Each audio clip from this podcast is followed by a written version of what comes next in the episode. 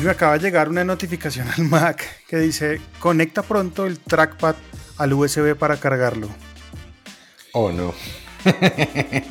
Pero bueno, el trackpad le sirve conectado, ¿no? Como el mouse. Sí, eso le iba a decir. Y adicionalmente a eso, pues no me acuerdo la última vez que yo lo conecté al Mac. Eh, sí, sabe que eso me, eso me ha pasado con el, con el iMac M1. Eh, no, o sea, lo, conecté, conecté todo como la primera vez que hice el setup y de ahí en adelante no, no, no sé cuánto dura porque nunca me ha tocado pero pues aparentemente dura un montón. Y, este trackpad pues no es nuevo, pero tampoco es viejo. Lo tengo hace más o menos em, nueve meses, digamos que compré este trackpad y lo he cargado muy pocas veces. Dura mucho la pila y lo que usted dice también, ¿no? El trackpad, gracias a que tiene un puerto USB-C en la parte trasera del aparato, no por debajo, pues permite que uno lo pueda seguir usando mientras está conectado para no tener de pronto problemas de pila y poder seguir trabajando, si no, pues tiene trabajo largo. Mientras que es una de las cosas, Eso, y, un, no sé, una de las pocas cosas que no, que no es que no me haya gustado, sino que eh, creo que eh, quienes hoy compran una iMac, si, usted mira, por ejemplo, el caso de Colombia, eh, creo que no hay ninguna de las, ninguna de las tiendas, ni, ni iShop, ni, ni Mac Center, ni Catronics, que estén vendiendo la opción de usted poder adquirir su iMac nuevo, el M1, el de 24, el de colores, con un trackpad, eh, como si lo puede hacer en el Apple Store, sino que ya vienen los combos montados con el, con el mouse. Y, y pues digamos que yo sí siento que uno pierde una cantidad de funcionalidades súper interesantes que el trackpad le ofrece. Entonces, pues si la gente de, de los OEMs y los retailers de Apple nos están oyendo, hombre, eh, denle la oportunidad al usuario de comprar como en Estados Unidos, si usted quiere comprar con, con el trackpad, si quiere comprar con el mouse, si quiere comprar con el, con el teclado que viene con o que viene sin Touch ID o el teclado numérico, abran un poquito esas opciones, porque además esos teclados o esos mice o esos eh, trackpads de colores no se pueden comprar por aparte. Entonces, si usted no lo compra con el dispositivo del color que usted lo está comprando, después ya no le va a hacer juego. Bueno, eso es importante. Y una recomendación, compren trackpad. Es decir, no lo dejen, no lo dejen en, el, en el tintero, compren el trackpad, es mucho más útil porque pues básicamente es tener ese mismo trackpad que uno tiene en los computadores portátiles, pero pues para el de escritorio. Y yo lo amo, de verdad que es algo que amo profundamente. Así que mi recomendación siempre va a ser, compren el trackpad. Antes de, comenzar con el podcast, Amir, hoy es 7 de julio 2021. Quiero saludar a la gente que hace parte del grupo VIP en Telegram, que como en todos los episodios voy a dejar el link en la descripción de este podcast para que puedan unirse. Antonio Carmona, Arturo Tejada, perdón, Arturo Ternera, Freddy Rodríguez, Nicolás Maldonado, Álvaro Lozano, eh, Dani Rubiano, Juan González, Luis Carlos Torres, Carlos Andrés Robles, entre otros. Saludo para ellos. Bien, Están súper pendientes. No, es que uno sube podcast y dicen, hey, muy bueno el podcast, nos gustó el podcast, qué chévere el podcast.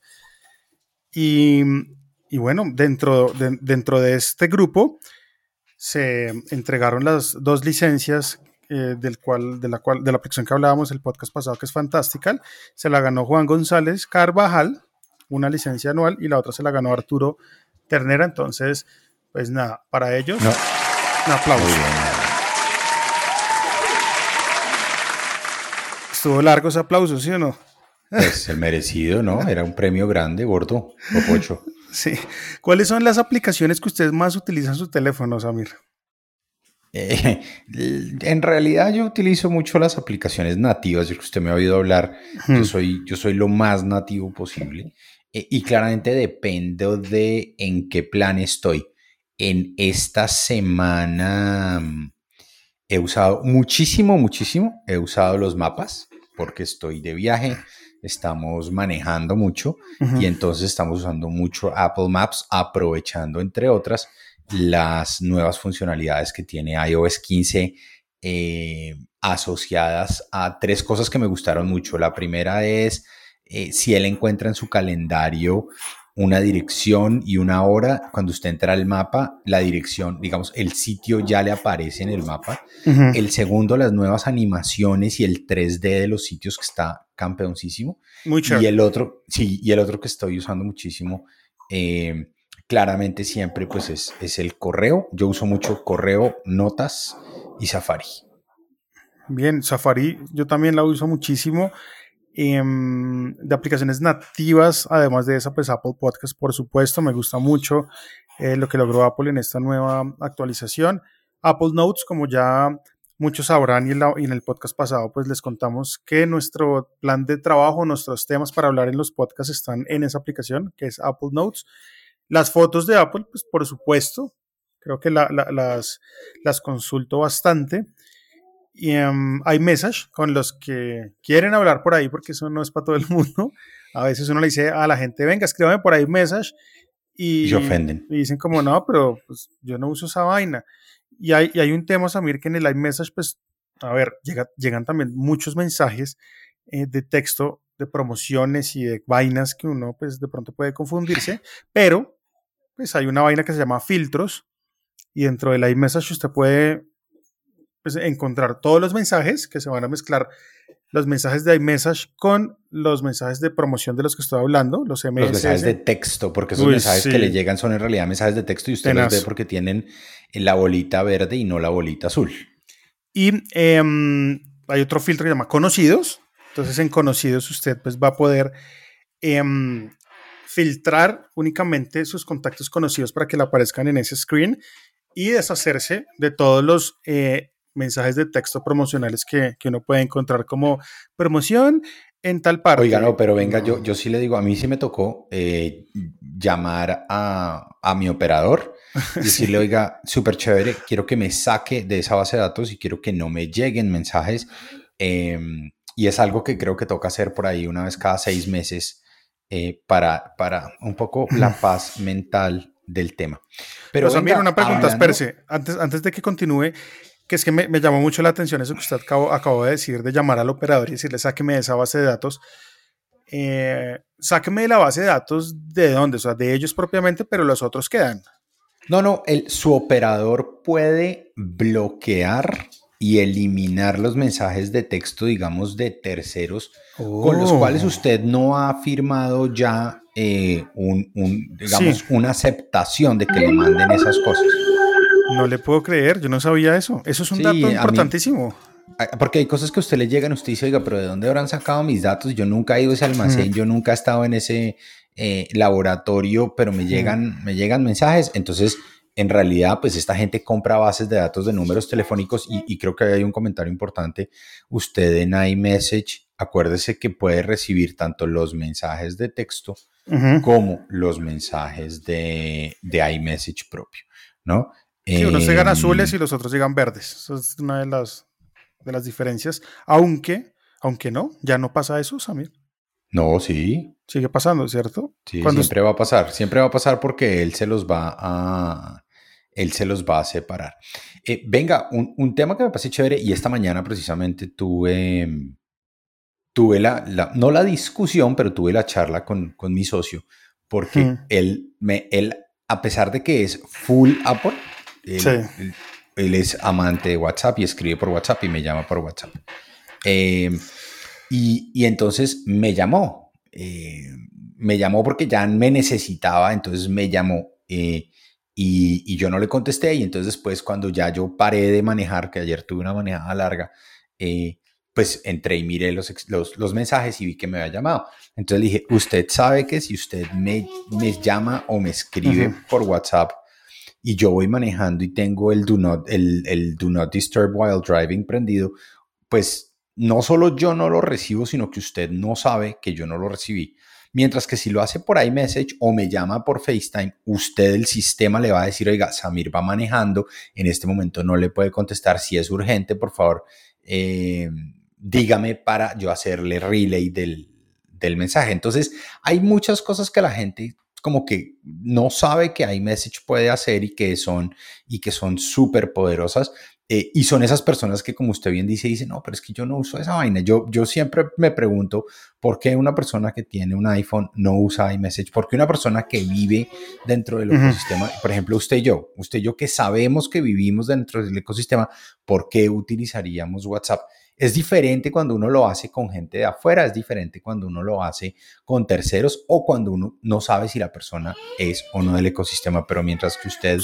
Em, mientras que usted sepa que la persona lo tiene, pues, hombre, a mí me parece que iMessage es mucho más poderoso, mucho más seguro, mucho más privado, etcétera, etcétera, que WhatsApp. No, es que la privacidad ya, o sea, no tienen nada más que pensar, nada más que discutir. Y la razón del por qué no se usa esa aplicación o que todo el mundo no usa esa aplicación es básicamente por la razón número uno, no es cross-platform. Usted no puede hablar con los Android a través de esta aplicación. Entonces la gente que prefiere usar la que usa todo el mundo, punto.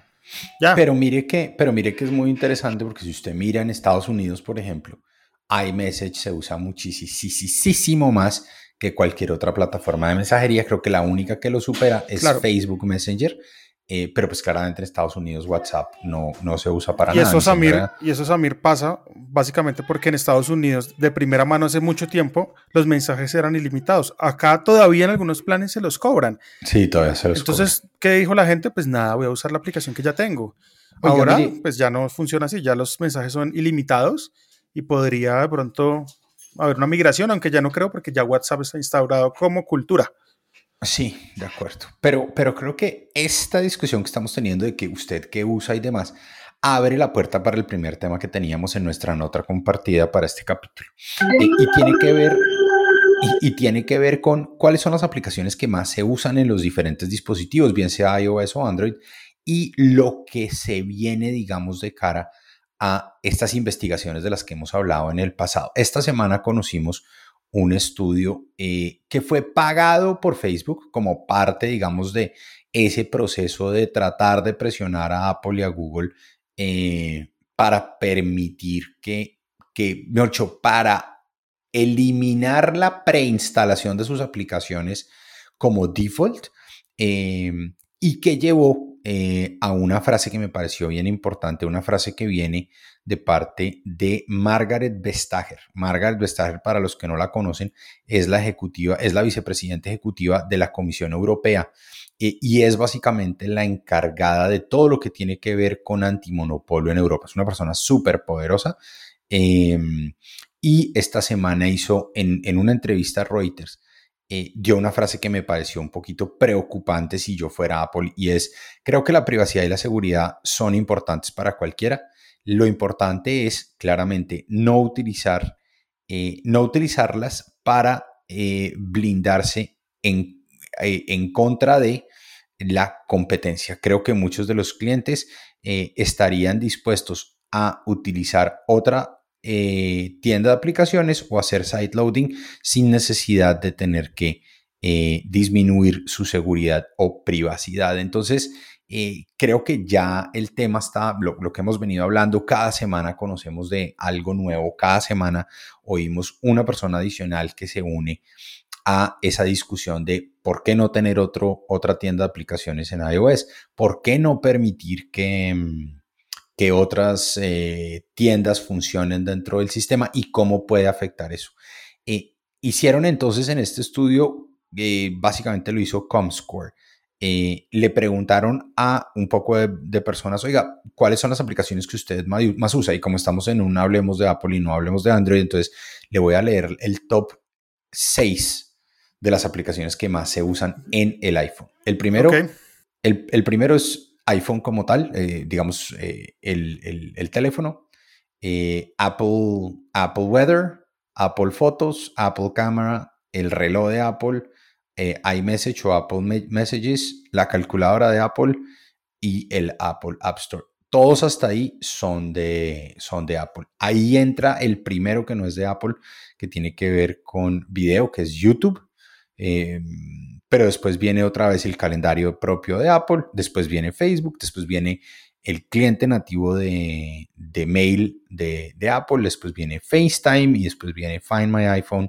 Eh, y solo por allá abajo aparecen Instagram y Gmail. Entonces, el grueso de los usuarios de iOS sí, sí utilizan las eh, aplicaciones nativas que vienen con el sistema operativo y eso está dando un poco pie a esta discusión de hasta dónde el que vengan preinstaladas eh, son una ventaja competitiva para quien fabrica el dispositivo. En mi caso, yo tengo una posición muy personal y es, pues yo, yo las prefiero porque son cross, porque son cross platform, digamos, en el dentro del ecosistema. Yo las prefiero por el tema de seguridad, yo las prefiero porque funcionan out of the box, son suficientemente buenas, eh, pero además porque creo que si Apple es el dueño del ecosistema, pues no entiendo por qué no podría haberse beneficiado en, en el digamos, en el uso de sus aplicaciones. Si no quiere usar esto, pues puede usar otra cosa. Si, si Facebook quiere, llevamos años oyendo el tema del, reloj inteligente de Facebook o del teléfono inteligente de Facebook. Hombre, que saque un teléfono eh, y que la gente compre el teléfono de Facebook si lo que quiere utilizar es Facebook. Cuando usted se mete, Samir, a la parte de settings en tiempo en pantalla y ve las aplicaciones que has usado esta semana que le aparece, le voy a decir las mías. Eh, Waze porque estuve em, el fin de semana por carretera, cinco horas de uso, Instagram por mi trabajo, dos horas siete minutos, WhatsApp, una hora 37 minutos, y de ahí para abajo pues está Twitter, Google Maps, Google Fotos y música. Google Fotos por un ejercicio que estuve haciendo de comparación entre la aplicación nativa de Apple y entonces estuve comparando las dos aplicaciones, por eso Google Fotos aparece ahí, pero no es una aplicación que utilice mucho. Y usted se preguntará por qué Waze y Google Maps en la misma semana usada pues en diferentes tiempos, porque a veces uso Google Maps porque Google Maps me recomienda cosas y Waze no. Pero en su caso, ¿cuáles son? Espere, le hago una pregunta. ¿Está mirándolo, está mirándolo a nivel del dispositivo o lo está mirando en todos sus dispositivos, porque eso es lo otro chévere de esa funcionalidad de Screen Time que usted acaba de mencionar, y es que usted puede ver su consumo para cada uno de los dispositivos o lo puede ver de manera agregada. Ok, ok, ok. No, lo estoy viendo exclusivamente para el iPhone. Ah, bien. Entonces, eh, espéreme si quiere me cambio y miro solo mi iPhone. Eh, entonces, en mi iPhone, lo que más he usado esta semana es mapas. Eh, por lo que ya nos contó, sí. Por lo que ya le conté, aunque nos rotamos, si mi hija está manejando, mi hija usa mapas, si mi hija pone música, si estoy manejando yo, yo pongo mapas, yo pongo música.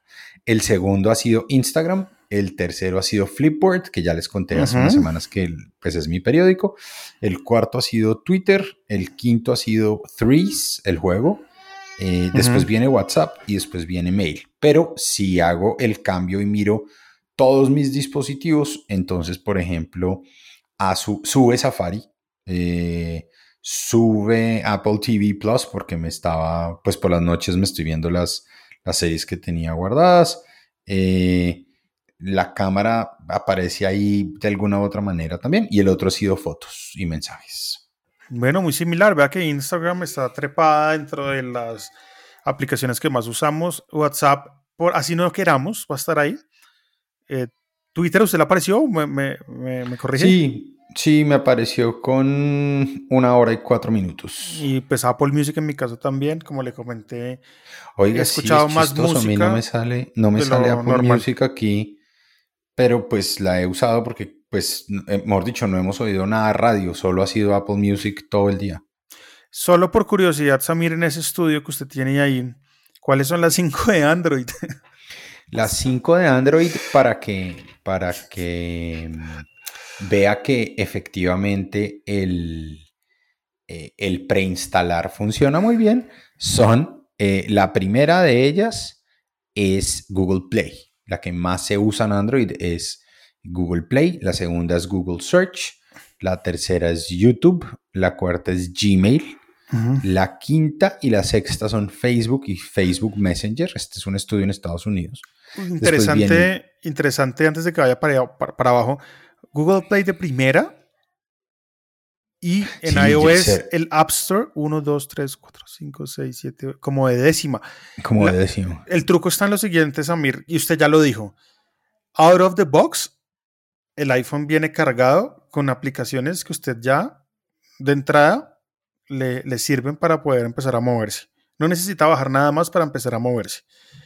De pronto Android, en Android no pasa eso, es decir, Android como tiene tantas capas de personalización con los diferentes fabricantes, puede que de pronto no estén las aplicaciones que necesitamos y por eso haya que recurrir al Google Play Store a descargarlas.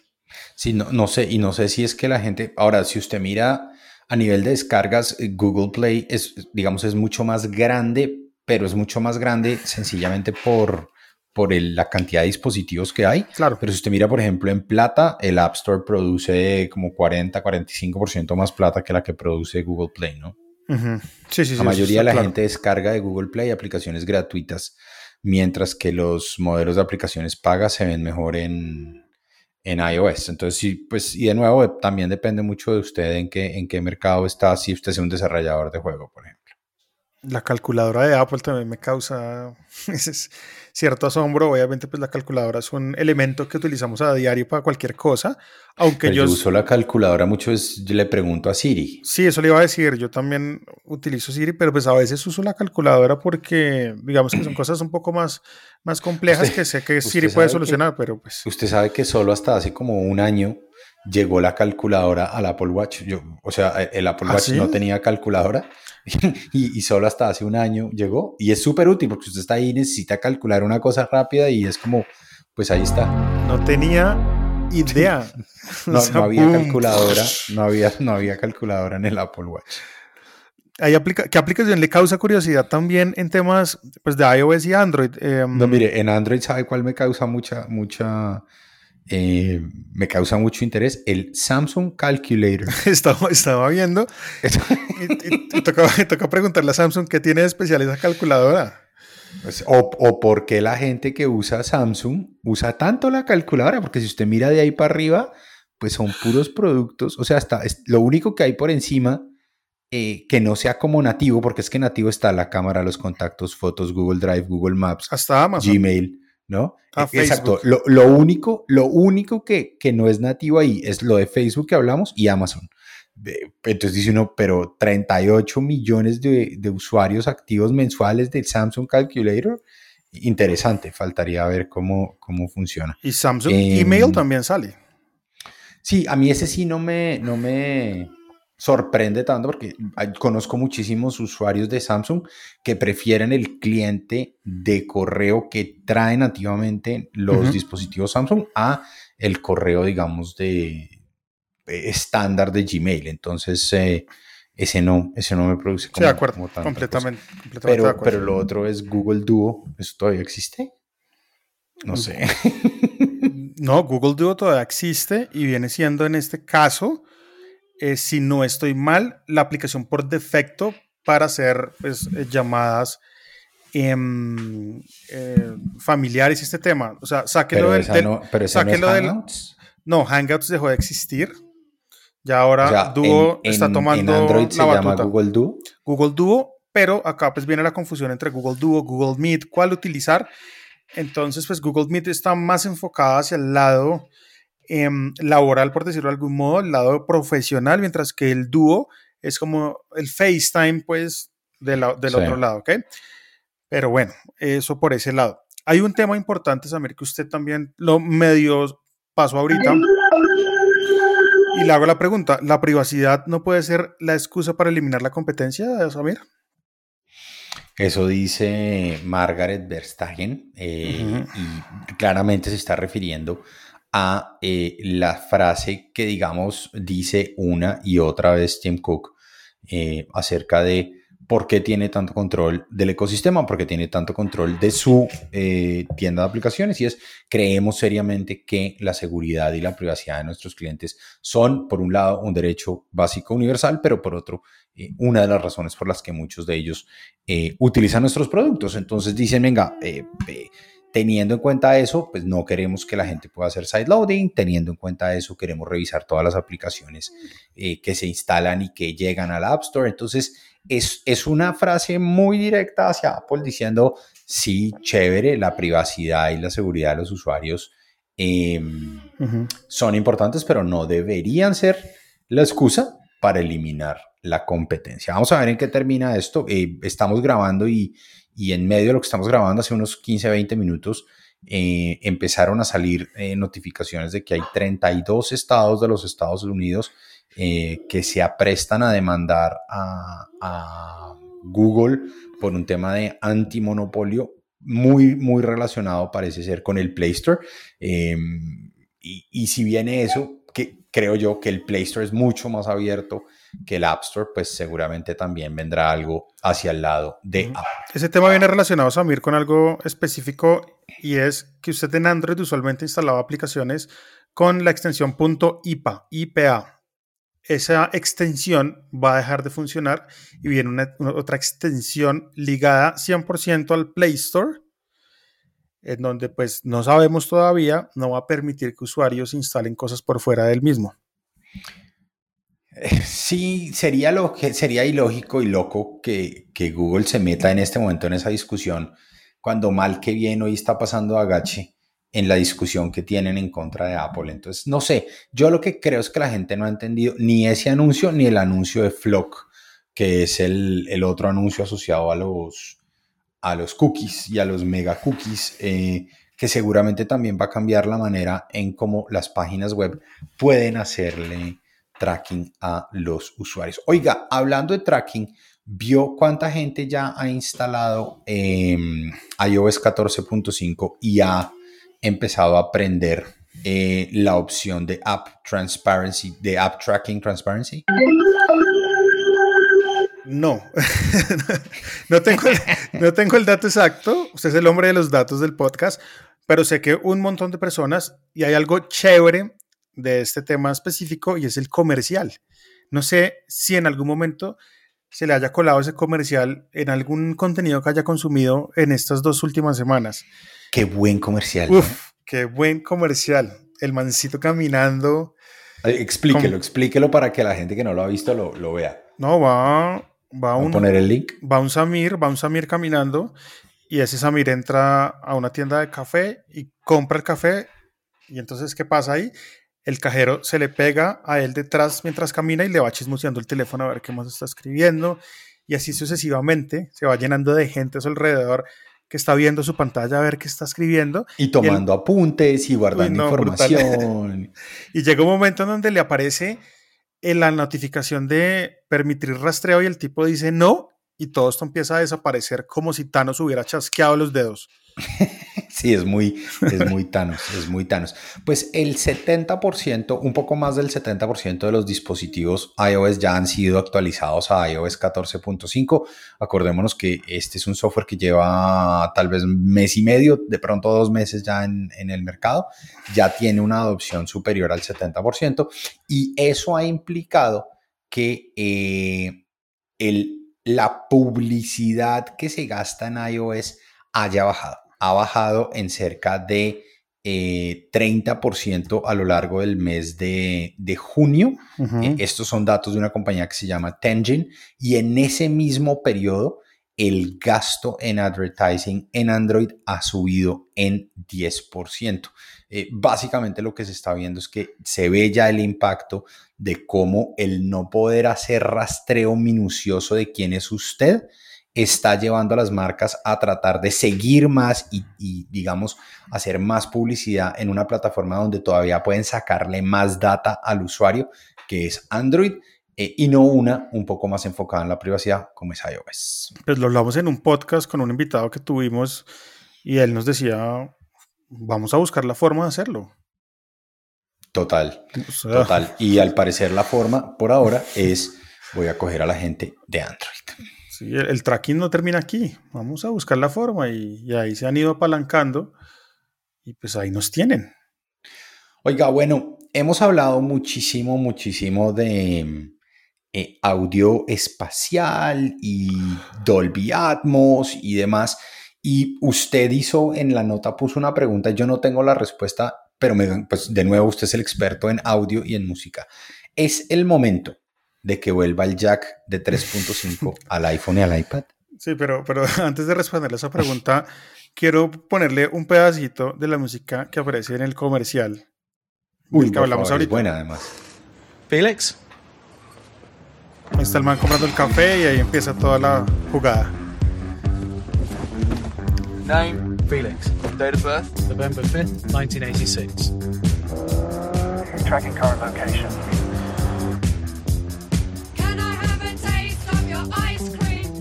Here's what you spent last month. Ah, ¿qué tal? Eh, eh, pero además le voy a decir una cosa, la canción es una canción que se llama Mind Your Own Business. Eh, y si se, lee la, la, si se lee la letra de la canción, es como si lo hubieran escrito para el comercial, porque básicamente es, oye, ¿por qué no te preocupas de tus cosas? Deja de chismosear en lo mío. creo que la canción es como made for fate ahí en ese, en ese modelo. Si no han visto el comercial, busquen sí, comercial privacidad iOS 15 y, eh, perdón, iOS 14.5. El comercial es muy chévere. Esta es una canción del 2006, es de un grupo que se llama Delta 5 y como usted lo, dijo, se llama Mind Your Own Business y sí, está en Lossless. ah, muy bien, muy bien, eso no sabía. Pues Amir, me, me, he hecho esta pregunta en esta última semana después del podcast, eh, en donde usted me preguntaba pues cómo iba con el tema de lossless. Y, y pues sí, últimamente ando con mi teléfono eh, de aquí para allá, de allá para acá, pero con el famoso dongle que uno pues tiene que conectar al Lightning para de ahí sacar audífonos. Entonces, pues eh, tengo esa pregunta en el tintero y es, es momento de que vuelva el jack 3.5 al iPhone y al iPad y al iPad porque pues el iPad Air 4 en adelante tampoco lo tiene, ya toca nuevamente un dongle. Entonces, acá hay dos opciones que yo he visto viables y una es que vuelva ese jack aprovechando un poco el tema pues, de lossless, aunque yo he visto que el marketing no está enfocado en el lossless, sino en el spatial audio y el Dolby Atmos, que eso sí lo puede tener uno a través de los audífonos Bluetooth. Mm, el lossless creo que es como un añadido que ellos pusieron ahí, que, que les da cierto estatus también en el mercado, pero que no es algo en lo que se quieran centrar de momento. ¿Por qué? ¿Será que Apple en un futuro cercano va a sacar un codec eh, en donde se puedan utilizar audífonos Bluetooth que soporten lossless? Esa es otra pregunta que tengo ahí en el tintero o no un codec Bluetooth, sino le permitirá Apple a sus AirPods eh, y a los nuevos Beats conectarse vía AirPlay al, al, iPhone y entonces ahí poder utilizar esa funcionalidad. Usted mencionó una cosa que me parece súper interesante y que yo también he notado y que, eh, mejor dicho, no, sé, vía EDQ en alguna conferencia, en, en alguna entrevista mejor, eh, y, y Eddie Q decía, mire, la verdad es que la cantidad de gente que es capaz de oír la diferencia eh, de lossless a no lossless es muy poca, ¿sí? Entonces, para ellos, ahí está lossless. Para ellos, compres el dongle y, o, pues coja su dongle y conéctese. Pero para el 95% de la gente, eso es eh, básicamente mm, inexistente. y por el otro lado, lo que hemos hablado eh, aquí en este podcast, cuando usted uno oye una canción bien grabada en spatial audio, la diferencia sí es sustancial y ese lo puede oír cualquier persona y lo puede grabar cualquier persona. Entonces, eh, creo que va a ser más por ese lado que, se va a ir y yo la verdad no creo que, que, Apple vuelva a un puerto análogo en ninguno de los dos. Entiendo por qué no lo han quitado de los MacBooks, pero le diría, incluso ahí creo que corren peligro. Eso sería muy grave en el sentido de, venga, yo edito video en computador, en Mac, y para mí es vital ese, ese, ese jack. No, y pues, yo creo que... Y para poder hacerlo con esa, esa es la razón por la que todavía existe y seguirá existiendo. No creo que lo quiten todavía. No hable muy duro porque... sí, porque pues, hacemos problemas. No, y si no, ¿quién se...? Sí, no, no, ahí sí creo que todos los editores de, de, no solo de audio, sino todos los editores también de video que lleva audio, pondrían el grito en el cielo. Eh, eh, de nuevo, yo entiendo el por qué quitarlo y esta fue una pelea grande que tuvimos incluso al interior de etcétera cuando salió el primer iPhone que no tenía el jack y entonces, no, ¿cómo se les ocurre? Bla, bla, bla, la obsolescencia programada y toda la carreta. La próxima, vez, la próxima vez me invita a esas discusiones para poderle ayudar. Total, total. Pero al final del día, al final del día era, venga, uno, es un tema de espacio. Eh, dos, es un tema que ese es un puerto que tiene 35 años y es análogo y este es un mundo mucho más digital. Eh, pero además el grueso de las cosas que usted oye no vienen en una calidad que amerite tenerlo. Ahora, de nuevo, con este paso de lossless uno dice, venga, pero ahora sí, ¿por qué no devolverlo? Yo no, de nuevo, yo no creo que vayamos para allá. Es más, yo creo cada día más que nos acercamos a un mundo en el cual el iPhone no va a tener ni un solo puerto, ¿sí? Eh, todo va a ser inalámbrico y con las cosas que hemos visto en, en, los últimos años, pues cada vez más estamos viendo un mundo inalámbrico eh, en el cual si, si Apple pudiera cerrar ese pequeño puerto que tiene ahí, eh, creo que eh, le daría más durabilidad al dispositivo, lo protegería más, por ejemplo, con temas de, agua y de polvo, etcétera, etcétera. Pero pues nada, todavía hay gente que necesita conectar cosas. Yo, yo no le conecto nada al iPhone, entiendo la gente que le conecta cosas al iPad, por ejemplo, pero yo al iPhone, pues por ahora CarPlay es lo único que conecto. Bueno, vamos a ver, yo le, yo le, yo le, mm, cobra, cobra mucho sentido la, mm, lo que le dije ahorita del codec Bluetooth y sería una oportunidad para masificar el formato lossless. Es decir, la mayoría de gente que tiene audífonos los tiene Bluetooth gracias a los AirPods, pues. Em, entiendo que también hay personas que escuchan música y utilizan todavía los audífonos que van cableados al teléfono, em, pero creo que el paso a seguir, en mi concepto, es ese codec Bluetooth que podría trabajar Apple y traerlo en un futuro muy cercano para poder escuchar no solo Spatial Audio, que ya lo tenemos, sino lossless en em, audífonos sin cable. Vamos a ver, vamos a ver, esa es mi, esa es mi, mi conclusion ahí, Samir. Tengo un tema interesante. En estos días em, me he encontrado em, con dos personas específicamente en donde iCloud les ha generado problemas porque no lo entienden. No entienden cómo funciona el iCloud. Y hoy quiero que discutamos así rápidamente y tratemos de, explicar el funcionamiento del iCloud y cómo funciona esa, esa son, son, personas que, que, le preguntan, pero yo estoy oyendo la música que tengo en mi teléfono o estoy oyendo la música que tengo en la nube. Esa es mi suegra. Pero yo aquí con su primer HomePod, pero yo aquí estoy oyendo la música que tengo en mi teléfono y yo, tú no tienes música en tu teléfono, tú tienes la música en iTunes y está en la nube y además está en tu teléfono. Pero sí, eh, creo que, pero usted no cree que la confusión de la mayoría de la gente viene asociado con el pasado y con el status quo de cómo hemos hecho las cosas durante muchos años? No, viene ligado, y en este caso no es al teléfono, es a macOS. En macOS, cuando usted abre el Finder, hay una, un ítem al lado izquierdo que dice iCloud Drive. ¿Sabe? Entonces, ¿qué pasa? Usted compra el plan de dos teras de iCloud Drive, de iCloud en este caso, y usted dice, pucha, se me está llenando mi computador. ¿Qué hago? Pues voy a mandar toda la nube, ¿sí o no? Entonces usted empieza a arrastrar una cantidad de cosas a esa carpeta que se llama iCloud Drive. Pero resulta que en algún momento de la vida usted necesita un archivo que está en esa carpeta que se llama iCloud Drive porque usted necesita, no sé, un video y necesita terminarlo de editar o necesita coger algo de ahí para poderlo usar. Y cuando usted trata de llamar ese archivo desde, no sé, iMovie, pongámoslo simple, eh, iMovie le dice, no puedo hacerlo porque ese archivo está en iCloud. Entonces, ¿qué hace usted? Pues se vuelve loco. ¿Qué tengo que hacer? Entonces, acá viene un tema. Cuando usted entra al iCloud Drive, usted va a encontrar dos tipos de archivos los que están en la nube y los que están en la nube, pero están también localmente en el computador. E, exacto, entonces espérese si quiere, eche uno para atrás, eche uno para atrás. Rebobinemos. ¿qué, es, ¿Qué es iCloud Drive? Es básicamente un sistema de almacenamiento y sincronización de archivos en la nube. ¿Y por qué hago la distinción de sincronización? Porque si usted tiene un archivo en iCloud Drive y usted lo cambia en su Mac, pero luego lo abre en su iPad y está conectado a Internet, lo que va a ver es que está viendo la última versión que tiene en la nube. ¿Sí? Eh, si usted ese dispositivo lo tiene descargado en ambos, en, perdón, ese, ese archivo lo tiene descargado en ambos dispositivos, el sistema se lo sincroniza en ambos dispositivos. Pero hay otros archivos, como usted mencionaba, que por el tamaño o por el hecho de que usted nunca lo ha usado en este dispositivo, no están descargados en su dispositivo. Usted los puede ver, usted los puede consultar, pero si usted los mira bien, abajo tienen una nubecita que le dice ese archivo no lo tengo en la máquina. Entonces, ¿qué estoy haciendo?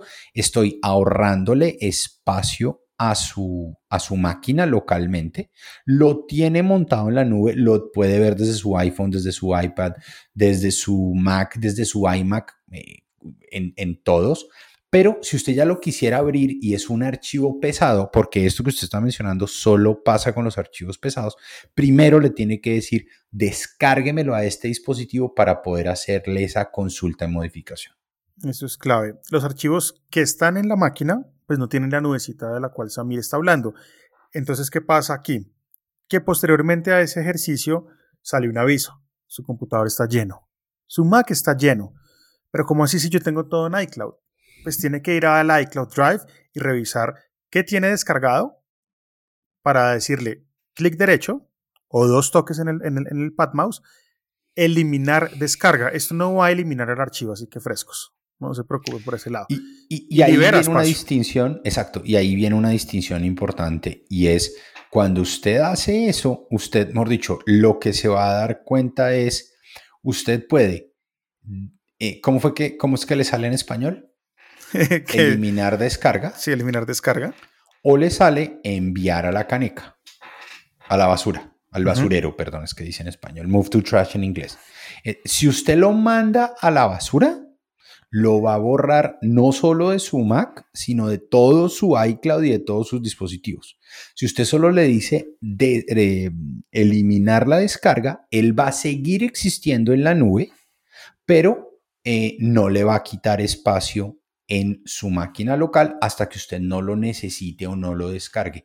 Y le pasa esto con sus canciones, le pasa esto con sus videos, le pasa esto con sus fotos, le pasa esto con sus archivos y le pasa esto con eh, sus contactos también. En el caso de los contactos, usted no los puede eliminar, por ejemplo, del teléfono o del, o del computador, pero si usted borra un contacto de su teléfono y lo tiene en iCloud, seguramente también lo va a borrar del resto de sus dispositivos. Por eso decía yo al comienzo, este es un sistema de almacenamiento y sincronización de archivos que parte de la nube. ¿Quién es el dueño? El dueño es la nube.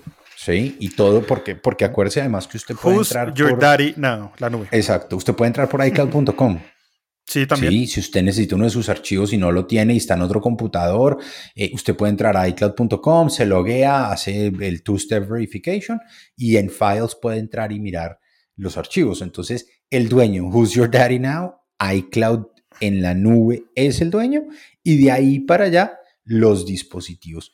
A veces lo otro que pasa, y no sé si le ha pasado, eh, sobre todo cuando usted trabaja en un dispositivo, trabajó en su MacBook, por ejemplo, eh, y después trabajó en el iPad, en el mismo archivo, pero el iPad no estaba conectado a, Internet cuando abrió el archivo. Después cuando lo abre le dice, oiga, tengo un problema de sincronización, tengo dos versiones de este dispositivo, uno cambiado en su Mac en tal fecha, uno cambiado en su iPad en tal fecha, ¿con cuál se quiere quedar? O se quiere quedar con los dos y renombro uno con otro nombre. sí pasa, em, sí, sí, sí pasa dentro de esta problemática que le estoy contando, pero hay otra cosa que pasa, hay otra cosa que pasa. Hoy en día los computadores pues ya vienen con discos de estado sólido, que son un poco más costosos, y por ende vienen también con menor capacidad, 128, 256, 512, y ya pues si usted eh, se compró el del Tera y le gastó un billete, pues el del Tera. Pero Em, generalmente la gente compra los que vienen con menor capacidad, empezando desde 128 Samir. Em, y lo que pasa acá es que cuando el computador se queda sin espacio, él va al iCloud Drive, revisa qué hay descargado y simplemente los va borrando de las descargas para subirlos a la nube para que su computador pueda seguir operativo. Entonces viene la pregunta como, oiga, yo tenía esto descargado, estoy seguro, ya no está, ¿qué pasó? Eso es lo que pasa. Que, exacto, que el sistema automáticamente lo protege.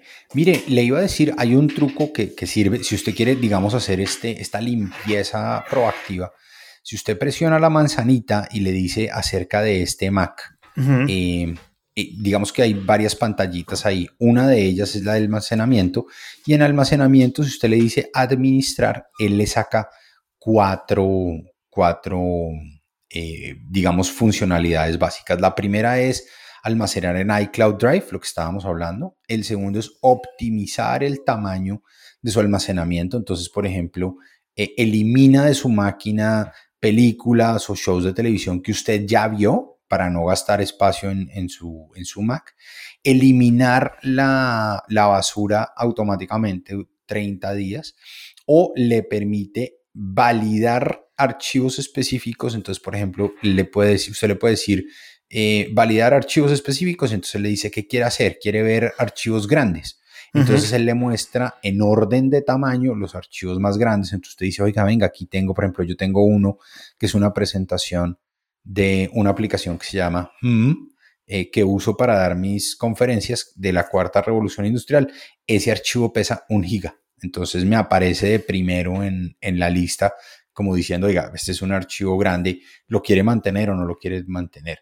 Puede mirar también, em, puede mirar también, por ejemplo, qué tiene la carpeta de descargas, ¿cierto? Que es la otra, es el otro sitio donde generalmente aparecen archivos muy grandes, ¿sí? Eh, pero básicamente lo que, lo que usted logra jugando es cómo puedo optimizar el uso de mi espacio local en cada uno de los dispositivos y de mi espacio en iCloud para, mm, digamos, eh, optimizar la manera en que lo usa. Y recordémosle a la gente que si usted tiene ese plan de 250 gigas o 2 teras en iCloud Drive o en iCloud, ese es un almacenamiento que usted puede compartir con todos los miembros de su familia, familia descrita, digamos, dentro de lo que es eh, eh, sharing, eh, family sharing en iCloud.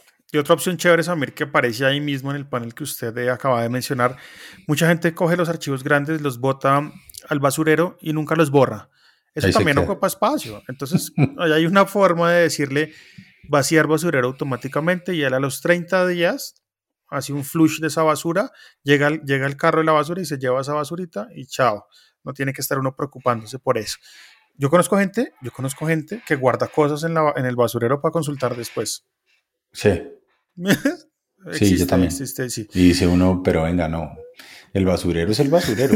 Tengo una carpeta que diga consultar después. Pero bueno, pero sí, yo creo que uno de los temas importantes ahorita con, con el tamaño de los discos es ese.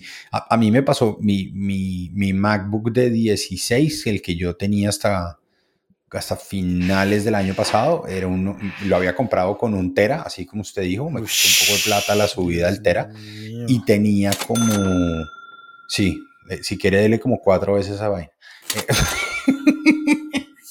Eh, y, digamos que tenía como casi 700 gigas en uso. Eh, cuando me pasé a este MacBook Pro M1 de 13, no lo monté como un backup, lo monté como un archivo nuevo, como un computador nuevo. Eh, y entonces tengo toda la información que tengo en mi iCloud, pero hoy en día de los 512 no estoy utilizando sino 380. O sea, ah, tengo muchísima más información en la nube, pero, pero me he dado cuenta que no son archivos que yo uso a diario. Entonces, sencillamente el dispositivo no los guarda en una memoria que es cada vez más cara. Cada vez más cara. Bueno, yo creo que, queda bien explicadito el iCloud. Eh, si tienen preguntas, ya saben que pueden escribirnos al mail que ahorita más adelante le vamos a consultar, que es podcast.hablemosdeapple.com. Vamos a ir con el último tema del día de hoy. Es algo que ya estoy probando en el, en el MacBook Pro M1 y es que por fin la aplicación de música y podcast Spotify se actualizó y está en forma beta para ser completamente compatible con el chip M1 de Apple. ¿Qué diferencias hay de interfaz? Ninguna. No hay ninguna diferencia. Es decir, tanto la de Intel como la de M1 mm, son exactamente igual. ¿En qué incide la diferencia? En la velocidad de carga de la aplicación y, por supuesto, en el rendimiento energético de la misma. Traga menos pila o batería y cuando usted toca el icono de Spotify, ¡boom! abre de una. Eso me ha gustado mucho, porque pues sí, nosotros somos, hablamos mucho de Apple Music, pero también hay gente que utiliza Spotify em, para escuchar música y es una muy buena noticia para los eh, usuarios de M1. Ya Spotify está trabajando en una versión para M1. ¿Usted utiliza Spotify de alguna manera? No. Para nada. Para nada. ¿La usó en algún momento? Jamás. Ok. Yo, fui, yo fui mucho tiempo Pandora. Uf, buena aplicación tenía una VPN y usaba Pandora y vivía yo la feliz. Tengo, yo uso esa vaina. Em, y de ahí me pasé a Apple Music, ni siquiera usé Deezer, tampoco. No, yo sí. Pandora era muy bueno.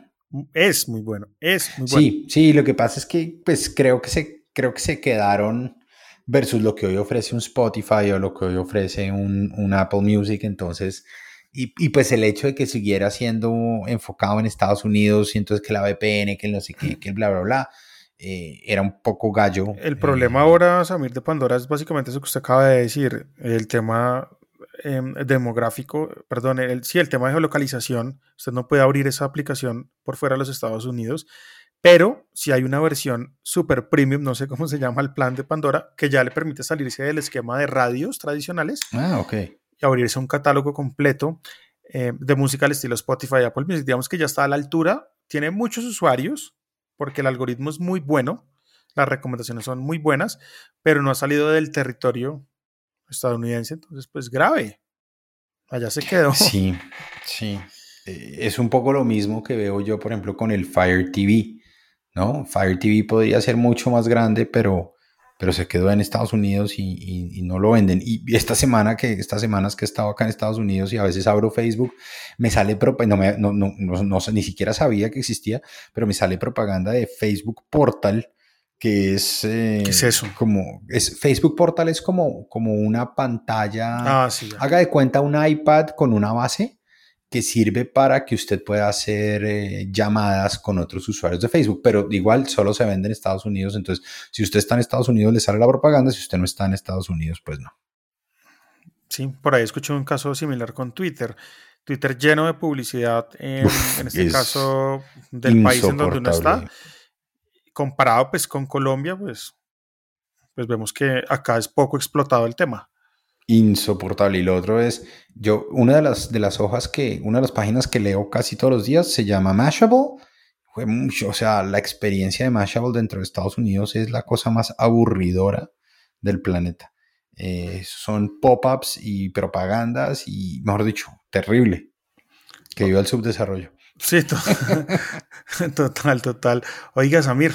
You got mail. Tenemos correíto. Creo que tenemos un fan. Bueno, bien. ¿Se acuerda que Juan Mora nos escribió el pasado podcast? Pues no le volvió a escribir. ¿Qué dice Juan? Dice, dice, mm, el, el, asunto es podcast. El mejor plan de los viernes mediodía es escuchar el podcast de Hablemos de Apple. O sea, ya sabemos que Juan escucha el viernes al mediodía. En realidad es el único que escucho en español y es muy bueno. Hoy lo estoy escuchando desde casa por el lockdown en el que estamos. Y manda, manda manda una foto adjunta en donde nos muestra que está escuchando el podcast a través de un Apple TV y dos HomePods al lado. Ah, muy bien. Salman, escucha cómo es el tema. En estéreo. En, e- en lossless, ¿no? no sí. lossless eh, con todo. Lossless Spatial Audio con Dolby Atmos. No, no sé qué más inventarme ahí. Pero bueno, chévere que nos escriba. Siempre bienvenido a esta casa que Hablemos de Apple. Samir, no, oye, usted no, no ha escrito para TechCetera, no, no, siempre dice, y hoy escribí, y ayer escribí en mi artículo. No, no diga, no diga eso que Felipe me va a regañar. Llevo, llevo desde la semana, como estoy de vacaciones, entonces llevo toda la semana sin escribir. Eh, me he tomado un descanso ni siquiera he leído tampoco mucho. Eh, es más, lo único que he hecho, así medio, bueno, work related, he hecho un par de cosas ahí de, de, mi otra empresa y, podcast. De resto, no he hecho nada más. Felipe me va a regañar cuando oiga el podcast porque me va a decir, oiga, ¿cómo así? Para grabar si tiene espacio y para escribirse un par de míseras notas, no. Sí, se demora más en el podcast que escribiendo. No, pero es que el podcast nos sentamos, charlamos y salió. En cambio, la, escritura me toca sentarme y leer y, lo que le digo, no he tenido tampoco mucho tiempo porque estamos, de, estamos en otro plan, entonces no hay mucho espacio. Un saludo para Felipe Liscano y dígale lo siguiente, no me, no me rastré. No me estoqué, Felipe. Sí, no, me estoqué. Y le pone la canción. quiero saber cuál es la pregunta del mail porque además hoy sí tengo una aplicación que me tiene súper, súper emocionado a compartir. No, no hay pregunta, simplemente es un saludo. Ah, era el comentario, entonces abrazo y saludo en estéreo. En estéreo. Oiga, ¿usted es medio fan del Lego con su chino? Estamos entrando en la onda. Bueno, mi, hijo es eh, muy fan del Lego, claramente ya, ya nuestro, nuestro nivel de Lego pasó, a, a, otro porque pues el man ya se fue de la casa, pero los Legos los dejó en la casa. Entonces diga, diga, diga, a, partir de ese momento diga, y esta es la aplicación recomendada por Samir Estefan en Hablemos de Apple. Esta es la aplicación recomendada por Samir Estefan. Cuando, oiga, y es una aplicación gratuita para iOS que se llama Brick It. Brick como de ladrillito, Brick It. Eh, y es, no, es una aplicación oficial de Lego, es una aplicación creada por un grupo de fans del, tema, pero no sé si ya, ya le ha pasado, eh, pero todos los que juegan con Legos en algún momento se encuentran como que tienen un poco de fichas por ahí, ¿no? Uno arma lo que compró y después se lo desarman y, o alguna cosa, y usted después queda como con un, como con un pile de fichas por ahí y no sabe qué hacer con ellas. Esta aplicación, usted coge el, grupo de fichas que tiene y lo escanea con la aplicación y la, y la aplicación le dice, vea, con esas fichas que usted tiene ahí, puede armar tal cosa. Y le, muestra, y le sí, o sea, es una mezcla como de reconocimiento de figuras con algo de inteligencia artificial, con, eh, eh, digamos, eh, no es product placement porque de nuevo no es de Lego, es, son creaciones de terceros que pueden funcionar pero es muy, muy cool, muy fácil. Usted coge el teléfono, apunta el, grupito de, de, fichas que tenga, él escanea y le dice, oiga, con eso puede armar esto. Y claramente pues se va volviendo cada vez más complejo en la medida que usted tiene eh, más fichas, pero me encantaría ver una aplicación formal de parte, digamos, que, que el equipo de Lego comprara esta aplicación y le metiera eh, un poquito más de, tecnología para crear cosas mucho más profundas y grandes. Por ahora, para hacer una aplicación de unos fans, me pareció súper bien hecha. Si a usted le gusta eh, Lego, si usted tiene un iPhone, porque solo está disponible en iOS, eh, le diría, se llama Brickit y está disponible en la tienda de aplicaciones. Ahí vamos a dejar entonces el link de esta aplicación en, en, los en la descripción del podcast, perdón. Y eh, para el próximo episodio, Samir, yo ya le había comentado, vamos a, a, tener una empresa invitada que se llama Real Mac. Em, ellos son desarrolladores de software y cuando digo invitada es porque vamos a regalar un par de licencias em, de su aplicación estrella que se llama Squash. Vienen ahorita a lanzar el Squash número 3, la tercera versión de esta gran aplicación, que es una aplicación de compresión masiva para Mac OS y le explico básicamente cómo es esto. Es, funciona por lotes, entonces usted tiene muchas imágenes que pesan un montón, por ejemplo, y en vez de usted entrar a cada una y exportarla en tamaños más pequeños, usted arrastra todas esas imágenes a Squash y Squash eh, con un solo clic le hace la compresión en lote de esas imágenes. También puede, por ejemplo, poner un lote de 100 fotos en blanco y negro si quiere. O sea, esto le serviría en forma a mi hermano que es fotógrafo y sus fotos pesan trillones de kilobytes. O yo le veo dos, en mi caso hay dos casos que funcionan mucho. El primero cuando tomo como muchas fotos para montar en artículos o cuando tomo muchos screenshots, por ejemplo, en el WWDC, ¿cierto? En el keynote yo tomo screenshots para para acompañar algunos de los artículos y generalmente esos screenshots o las fotos que uno toma pues eh, son tienen un peso grande eh, y usted las quiere comprimir de tamaño sin que se pierda la calidad de la foto para subirla a internet. Entonces usted lo que dice es, puedo tomar 100 de esas fotos, mandarlas de una al, a la aplicación y él me las comprime sin dañarle la resolución y seguramente tendrá otras opciones avanzadas que pues si usted hace manejo de video, perdón, de, de, de, de fotos, seguramente lo va a hacer muy feliz. Es muy chévere, también convierte, convierte pues el famoso formato Hake a JPG. Uy, Dios mío. Convierte PSDs a JPG sin necesidad de tener Photoshop instalado, convierte PNGs a JPG. También algo importante es que respeta la privacidad del usuario porque funciona sin conexión a internet. Ah, muy bien, no toca subir ni nada. No, no, no, no, no hay nada que, no hay nada que subir. Es decir, eh, todo lo hace localmente, entonces pues es muy chévere. Convierte y comprime fotos, cambia el tamaño de las imágenes por lotes, puede aplicar un ajuste o un filtro a todas las fotos que tenga allí, puede cambiar el nombre de los archivos en masa, es decir, ponerle un sufijo que después ya no de... digan screenshot tal, sino usted dice WWDC, barra al piso eh, y que ya le queden 1, 2, 3, 4. Puede eliminar metadatos en, en, en, lotes también. Importante si quiere subir cosas privadas y que pues no aparezca en dónde lo tomó, etcétera, etcétera. Es muy completa, Samir. Es una aplicación que mm, si usted se va en este momento mm, al, al, Mac App Store a comprarla, pues tiene un costo de 35 dólares y nosotros vamos a regalar, vamos a ver cuántas licencias, dije un par, pero vamos a ver Real Mac con qué nos sorprende, así que estén muy pendientes en el próximo episodio porque a los que les interese esta aplicación, que en este día es mi aplicación recomendada, pues les va a ser muy útil. A los blogueros es fantástica también porque uno a veces tiene fotos muy grandes y no hay nada mejor que poner fotos que pesen menos para que la página cargue más rápido y Google le dé un poco de amor. No, y lo que, y lo que usted mencionaba ahorita, usted ahorita mencionó el, digamos que eh, los, el formato .heic que maneja hoy el iPhone eh, sirve muy bien porque, porque digamos que comprime el tamaño del, de la foto, pero si usted la va a subir, por ejemplo, a WordPress, WordPress le dice, oiga, qué pena, pero pues ese no es un formato que yo le acepte. Entonces le toca convertirlo a JPG, pero entonces hacer eso manualmente es una pesadilla. Si, el, si la aplicación se lo permite eh, hacer de manera automática, pues bingo y aplausos. De verdad que es una muy buena aplicación y ahí están las dos aplicaciones recomendadas. Dejamos los links en la descripción de este podcast para que vayan y las consulten, revisen, se preparen pues para el tema de, mm, del próximo podcast para ver si ganan em, la aplicación Real Mac, la aplicación Squash de Real Mac. Y pues para eso, Samir, básicamente es seguirnos a los dos en, en Twitter, Jairo Duque Music, Samir Estefan, y entrar al grupo privado en Telegram de Hablemos de Apple. Em, que también les dejo ahí todos los links en la descripción de este podcast. Samir, muchas gracias por conectarse hoy de vacaciones. Un placer, don Jaime. Merece, un aplauso estar trabajando. A, estas altas horas de la noche. Voy a ver si mi familia todavía me quiere eh, y las llevaré a comer. Espere próximamente un mensaje de WhatsApp de Liscano diciéndole, oiga. Diciendo, ahí está pintado, ahí está pintado. Si ve para el podcast si tiene tiempo. Toca invitar a Liscano un día al podcast.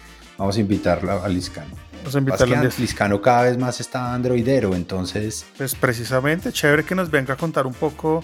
Que nos haga fieros. Que haga fieros y podemos eh, generar una discusión bien interesante. Samir, vaya disfrute. Abrazo, hasta la próxima semana. Hágale mil gracias. Chao.